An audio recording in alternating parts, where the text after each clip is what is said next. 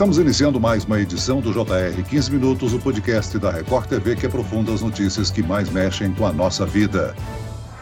Quem recebe aposentadoria, pensão, seguro-desemprego ou PPC, que é o benefício de prestação continuada, tem que ficar atento. Há novos valores e novas regras nesse começo de ano. O governo federal confirmou o reajuste de 5,93% no valor dos benefícios do Instituto Nacional de Seguro Social, o INSS. E desde 1 de janeiro já tem novidades em vigor para quem quer se aposentar usando as chamadas regras de transição. O que são as regras de transição e como elas afetam a aposentadoria? Quais são os novos valores de benefícios e quando eles começam a ser pagos. O 15 Minutos de hoje esclarece essas e outras dúvidas com o um advogado especialista em direito previdenciário, Rodolfo Hammer. Bem-vindo ao nosso podcast, doutor. Eu agradeço o convite, é uma alegria e satisfação participar do JR 15 Minutos para que a gente possa esclarecer o máximo possível aí para nossos ouvintes. Quem nos acompanha nessa entrevista é a repórter da Record TV, Caterina Schutt. Caterina, vamos começar a nossa conversa falando o assunto mais complicado: as mudanças nas regras de transição. Isso tem relação com a reforma da Previdência de 2019, né?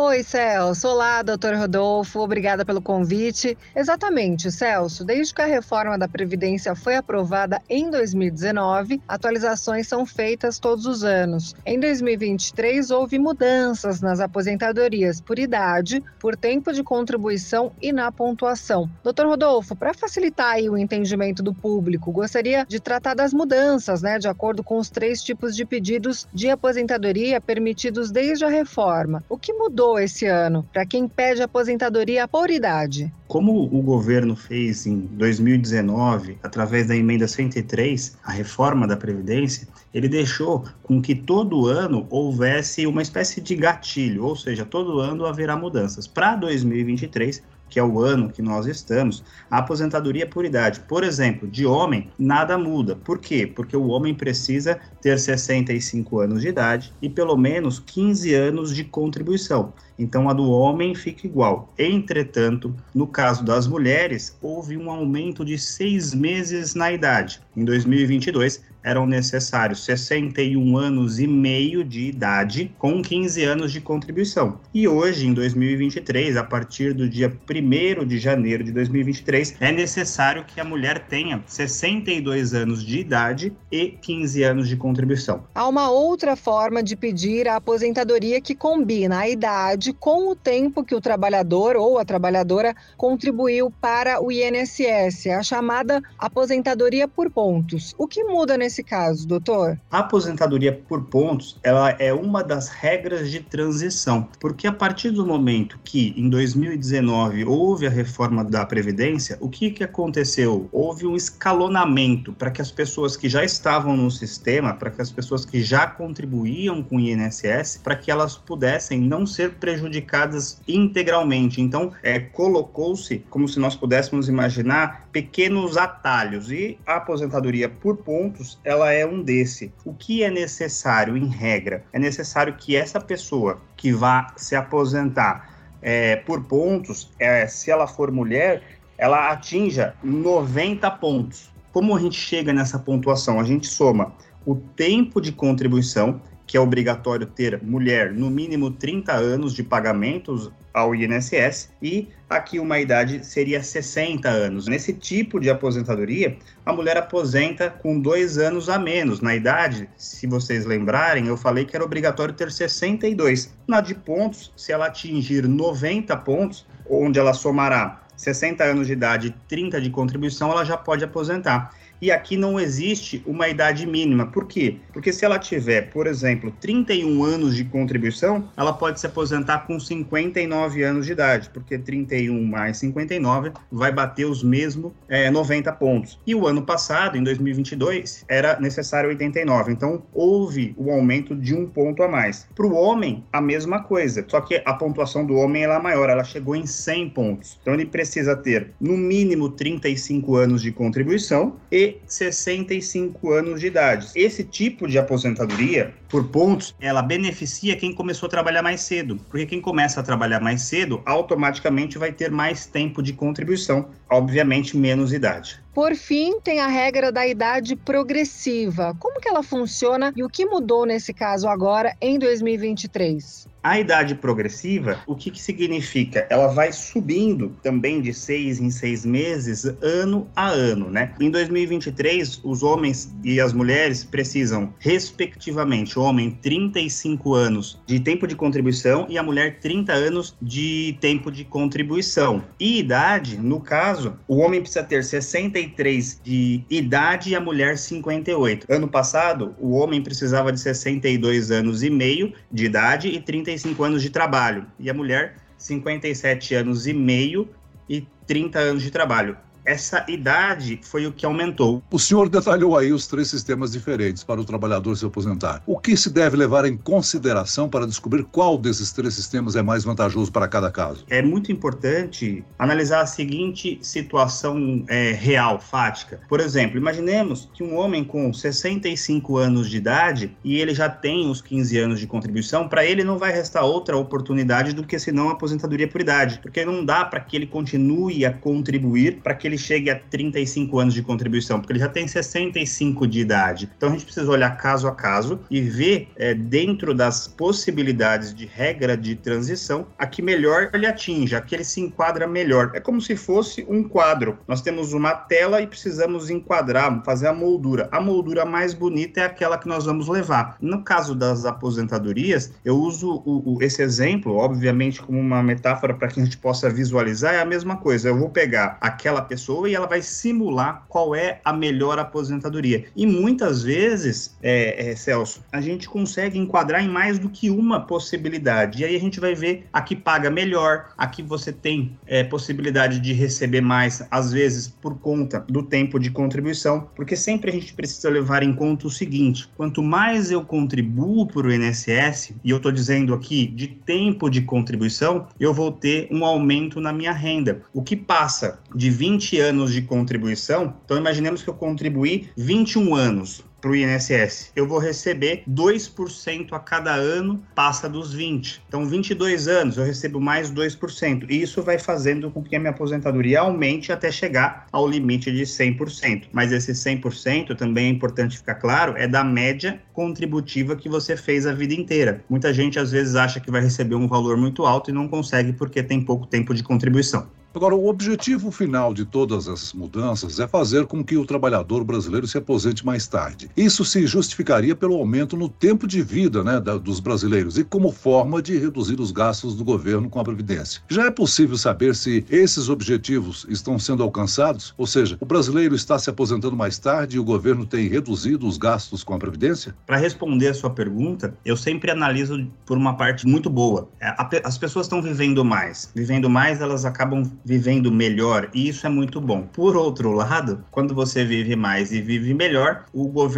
te paga a aposentadoria por mais tempo. E aí você entra em um desequilíbrio financeiro e atuarial. E é por isso que a previdência social ela não é parada, ela não é estática. Ela tem que ter possibilidades de se mexer, de se adequar ao tempo em que nós vivemos. Se nós voltarmos a, a alguns anos atrás, a expectativa de vida era muito menor do que hoje. Né? Hoje nós falamos e conhecemos pessoas tenha 90 anos, e isso era praticamente impossível há 50 anos atrás. Isso, é, por um lado, é muito bom, e por outro, automaticamente o governo precisa pagar mais previdência por mais tempo, cuidar da saúde. E para que ele possa minimizar esse pagamento longo, ele tenta fazer com que você aposente mais tarde. Hoje, o governo já consegue prorrogar essas aposentadorias e automaticamente, pagando mais tarde, ele paga por um tempo menor. Uma das coisas que mais ajudou para isso, pelo menos na minha visão, é a questão da pensão por morte. A pensão por morte, ela, era, ela sempre foi vitalícia, hoje não mais. Hoje depende da idade do, do cônjuge sobrevivente para verificar se ela vai ser ou não vitalícia. E isso tem, obviamente, reduzido o tempo de pagamento do governo e gera, sim, uma economia. Essa economia, inclusive, foi calculada e apresentada na época da reforma em 2019.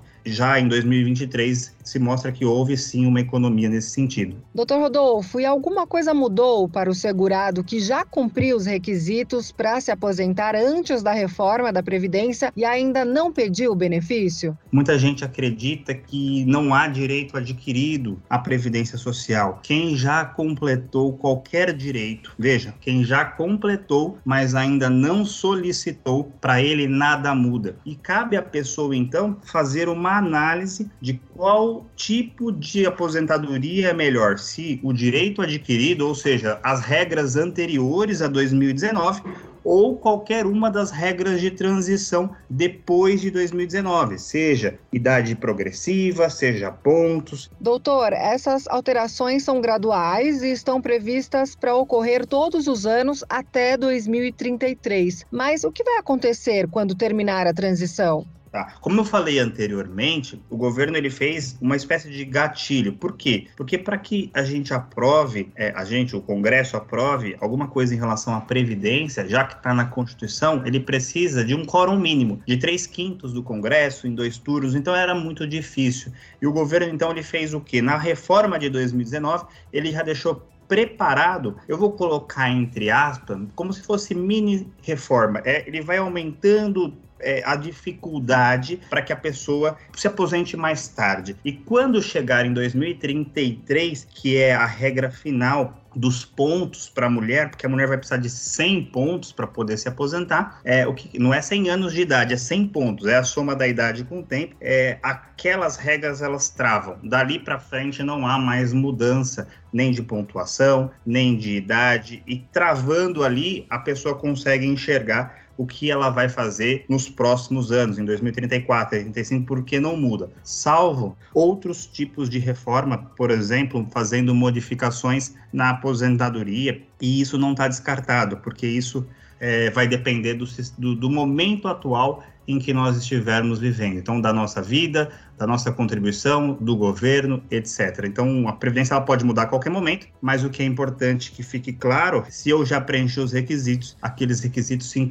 se incorporam à minha pessoa e ninguém mais tira. É o direito adquirido fazendo o seu exercício. Agora vamos falar de um assunto que interessa a quem já é aposentado e recebe pensão ou benefício de prestação continuada. Para quem recebe um salário mínimo, o benefício de janeiro será de 1.302. Mas o novo governo chegou a prometer reajustar o salário mínimo para 1.320. Por enquanto não houve nenhuma mudança nesse sentido. O senhor acredita que pode haver reajuste complementar este ano? Pode sim, era até uma promessa de todo mundo que estava disputando a presidência. Eles queriam um salário mínimo é, é um pouco mais alto, mas não é realidade. Hoje é 1.302 e existe é, já também conversas no sentido que vá para 1.320. O salário mínimo ele teve esse reajuste, mas quem ganha mais de um salário mínimo, o reajuste foi muito pequeno. Isso faz com que achate os salários daqueles que recebem mais do que o salário mínimo. Com o achatamento desses é, benefícios maiores que o salário mínimo, há uma projeção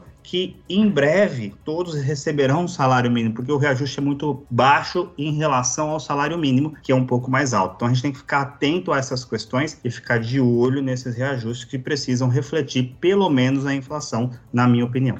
Uma curiosidade, doutor, qual é o teto máximo dos benefícios pagos pela aposentadoria do INSS? O benefício ele era de 7.087, hoje é 7.507,49. Em regra, hum. eles querem chegar a 7.600. Se aumentar o salário mínimo para 1.320, talvez chegue a 7.600. Essa é a discussão atual. Uma outra novidade importante para os aposentados é o fim da obrigatoriedade de se fazer a prova de vida, né? Uma exigência que dava aí muito trabalho e exigia sacrifícios de pessoas mais velhas, já com menos mobilidade. Agora será o INSS que terá que checar se o segurado continua vivo. Como que vai funcionar isso na prática, doutor? A mudança não aumenta o risco de pagamentos indevidos? É, a prova de vida, a partir de 2023, segundo consta, ela será automática. E o que quer dizer ser automática? Por exemplo, nós tivemos uma grande vacinação contra o Covid e automaticamente as pessoas que tomaram vacina estão vivas. Se ela tomou vacina e quem dá a vacina, em regra, é o governo, seja municipal, estadual ou federal, mas é o sistema governo, vamos pensar assim, você sabe que aquela pessoa está viva e o sistema do INSS tem que cruzar os dados e verificar que aquela pessoa está viva, então ela não precisa ir até o INSS fazer prova de vida ou ir até o banco fazer prova de vida. Você teve eleição, quem votou automaticamente está vivo, então automaticamente a prova de vida será feita dessa forma. É a comunicação de sistemas do governo federal, estadual e municipal a fim de facilitar a vida do cidadão que precisava antigamente, antigamente até o ano passado, vamos dizer assim, fazer a prova de vida ou na agência bancária que ele recebe ou no próprio INSS. E isso gerava muito problema, porque às vezes a pessoa está acamada, não consegue ir, e hoje, é, com essa mudança positiva, vai fazer com que seja automática com cruzamento de sistemas. Muito bem, nós chegamos ao fim desta edição do 15 Minutos. Eu quero aqui agradecer a participação e as informações do advogado especialista em direito previdenciário, Dr. Rodolfo Hammer. Obrigado, doutor. Eu agradeço, estou sempre à disposição. Um super abraço. Também agradeço a presença da repórter da Record TV, Caterina Chute. Obrigado, Caterina. Obrigada, Celso. Obrigada, doutor Rodolfo. Até a próxima. Esse podcast contou com a produção de David Bezerra e dos estagiários Lucas Brito e Kátia Brazão. Sonoplastia de Marcos Vinícius. Coordenação de conteúdo, Edivaldo Nunes e Deni Almeida. Direção editorial, Tiago Contreira. Vice-presidente de jornalismo, Antônio Guerreiro. E eu, Celso Freitas, te aguardo no próximo episódio. Até lá.